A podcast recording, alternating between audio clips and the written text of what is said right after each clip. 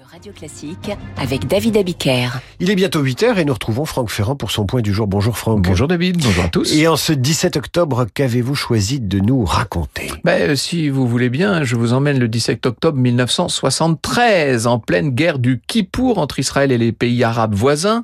Et alors qu'Israël est en train de prendre l'avantage, les pays arabes exportateurs de pétrole, avec à leur tête l'Arabie saoudite, euh, sont entrés dans le conflit en annonçant un embargo sur les ventes de pétrole euh, à tous les pays qui soutiennent euh, Israël.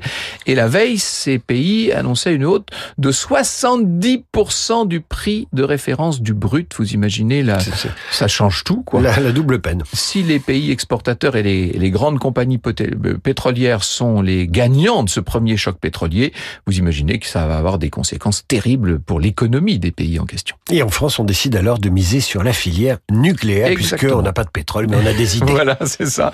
Quelques mois après ce premier choc pétrolier, le président Pompidou décide d'accélérer le développement de l'énergie électrique d'origine nucléaire. La France veut profiter de son avance dans ce domaine. En 74, le premier ministre Pierre Mesmer va lancer un vaste programme de construction sur deux ans, 13 centrales. Euh, c'est ce qu'on appelle le plan Mesmer. La France va devenir leader mondial en matière atomique. Alors, vous savez que depuis quelques années, on, on lui fait des misères sur ce plan. Franck Ferrand, une énergie renouvelable sur Radio Classique tous les jours à 8h moins 5. Franck Ferrand qu'on retrouve à 9h05 pour Franck Ferrand raconte.